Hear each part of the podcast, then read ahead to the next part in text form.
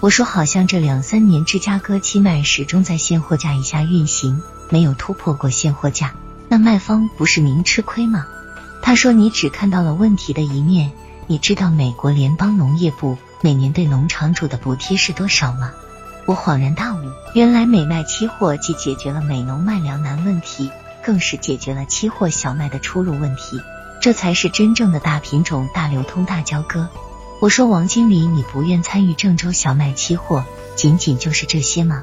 他说不是，其实作为套保功能来说，我们是应该参与的。问题是我们参与不起呀，小麦期价一直在现货价以上运行，我们入市只要光套保不投机，最终交实盘还是有利可图的。问题是我们一旦进去持仓就不动了，可是真正的买方是谁呢？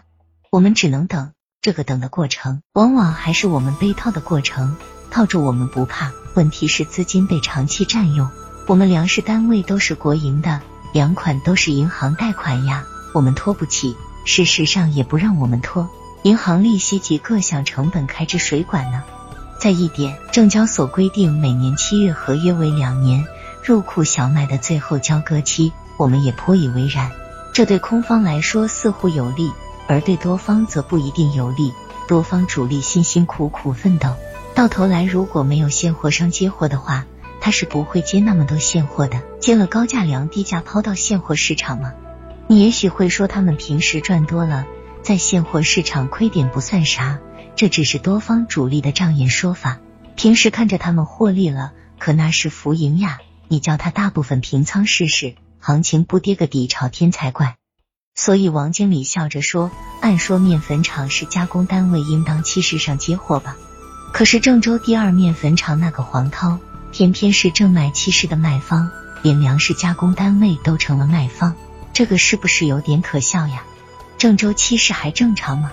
再看看买方，全是些投机盘，这些投机盘可能是证交所想要的，要成交量呀，要交易手续费呀，所以证交所对多头投机。”还是偏向一些的，平时偏向你，到交割期真正兑现货时还能偏向吗？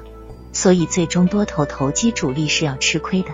干脆点说，郑州小麦期货基本上两年一个周期，在一个周期时间内，平时都是多头占上风，市场上被套的往往是空头，但到了周期拐点，多头可就惨了。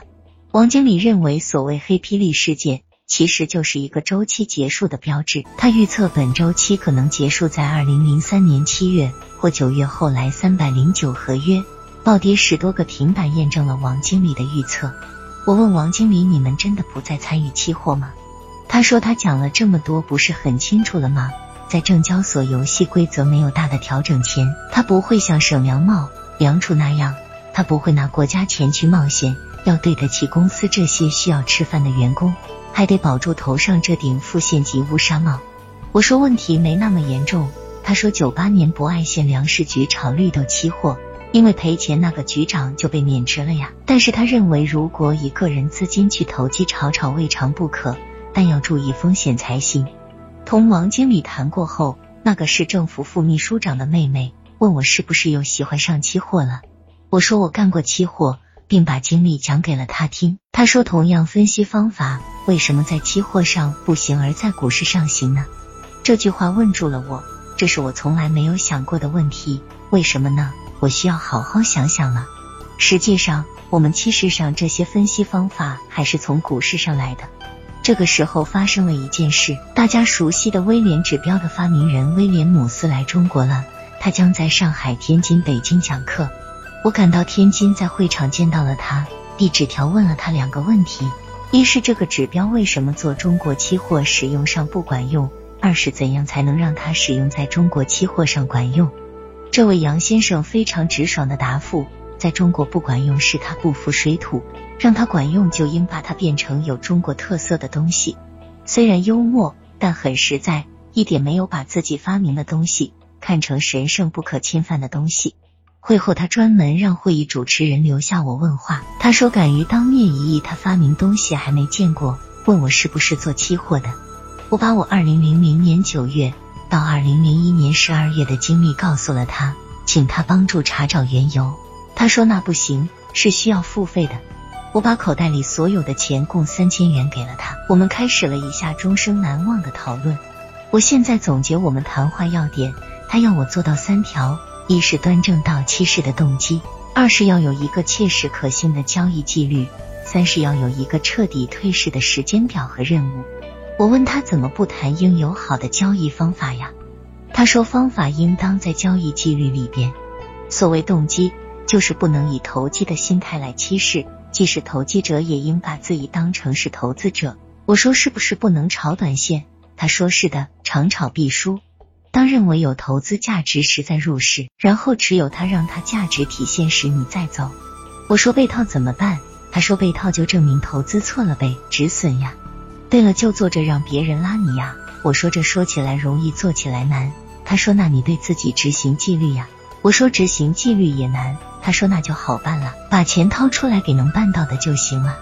二是交易纪律，这个东西必须得有。纪律包括三条：一、用什么方法约束自己的交易行为；二、用什么方法交易，如何止损止盈；三、交易资金如何控制和使用。制定交易纪律要简明扼要，越简单越好，最好三句话就够，不要有大道理，更不能有伟大理想的话。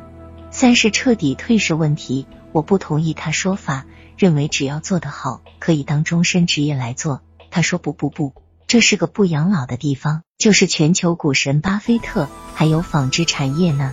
索罗斯也仅仅把这里当做对冲交易的地方。你应当定个目标，实现目标后彻底离开它，转业和退休，真是受益匪浅呀。回家后，我开始研究我们的谈话，但对于是否重新返还期市还没决定。一是我在证券部基本还算顺心，股市技术性较强，比较好把握。只找买机会，然后卖出，没机会就休息。不像期市上的资金杠杆作用，有时看对了，但行情波动大，也真的赔钱出来。二是我对期货需要重新研究，这需要时间。